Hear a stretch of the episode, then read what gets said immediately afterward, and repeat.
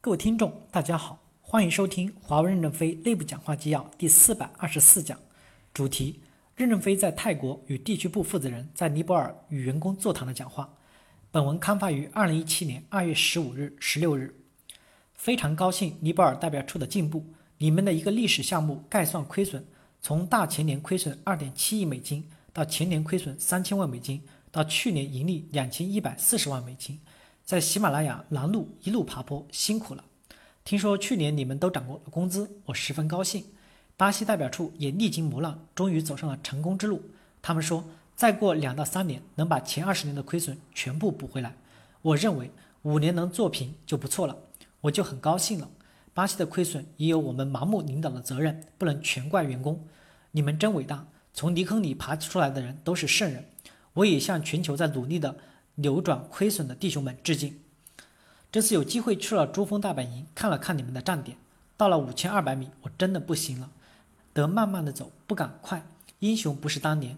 我想你们把一根一根的铁塔部件背上山的艰难。十几年前，公司在西藏墨脱开通四五零设备的一个站点时，王文珍带王文珍带两百名员工，背着拆开的各种部件，四天四夜翻过四座四千到五百五千米的雪山。风餐露宿，开通了墨脱的通讯，为公司在中国保留了一个四五零设备西藏试验区做出了贡献。来回是八天八夜，都是野外啊，想想都流泪了。网上传有员工三十四岁要退休，不知谁来给你们支付退休金。我们公司没有退休金，公司是在是替在职的员工买了社保、医保、意外伤害保险等。你的退休得合乎国家政策，你即使离职了，也得自己去缴费。否则就中断了，国家不承认，你以后就没有养老金了。当然，你们也可以问问西藏、玻利维亚战乱、瘟疫地区的英勇奋斗员工，征集他们愿不愿意为你们提供养老金，因为这些地区的奖金高，他们爬冰卧雪，含辛茹苦，可否分点给你？华为是没有钱的，大家不奋斗就垮了，不可能为不奋斗者支付什么。三十多岁，年轻力壮，不努力，光想躺在床上数钱，可能吗？春节期间，我去了拉美。以前都跑的是大国，体会还不足。这次跑的都是小国，深刻体会拉美员工的艰难。两个相邻国应该一脚就迈过去了，因经济落后，没有直达飞机，结果要转三次飞机，每次飞四十到五十分钟，到一个机场等两到三个小时，再飞一个小时，再转一次飞机，从下午飞到第二天天亮才能到，而且全是经济舱。因此，我们要理解，他们不仅跨两个大洋，隔我们两万公里。而且在陆地上也非常的不方便，有效工作时间也不足，在考核基线上要考虑这些困难。我也经历过两次空中的危险，幸亏飞行员迫降成功，员工乘经济舱连续飞行四十多个小时，他们这么辛苦，哪里想挤出钱来养那些不想干活的人？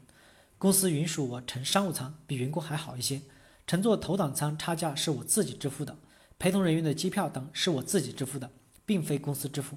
公司文件中只有病员才允许陪同。我承诺，只要我还飞得动，就会到艰苦的地区来看你们，到战乱瘟疫地区来陪你们。我若贪生怕死，何来让你们去英勇奋斗？在阿富汗战乱时，我去看望过员工。利比亚开战前两天，我在利比亚；我飞到伊拉克时，利比亚就开战了。我飞到伊拉克不到两天，伊拉克首富告诉我，我今天必须将你送走，明天伊拉克就封路开战了。我不能用专机送你，不安全，我派保镖送你。结果前后一个大车队，十多名保镖连续奔驰一千多公里，把我送上了最后一架飞机。一路上换车队，就如从深圳到西藏，经过广西换广西的车队，经过贵州、云南换当地的车队。粤碧一直开到那里，那里就太显眼了。我鼓励你们奋斗，我自己会践行。谢谢在叙利亚、也门奋斗的员工。至今，我徐直军、陈立芳、彭中阳都认为也门饭是世界上最好吃的饭。感谢大家的收听。敬请期待下一讲内容。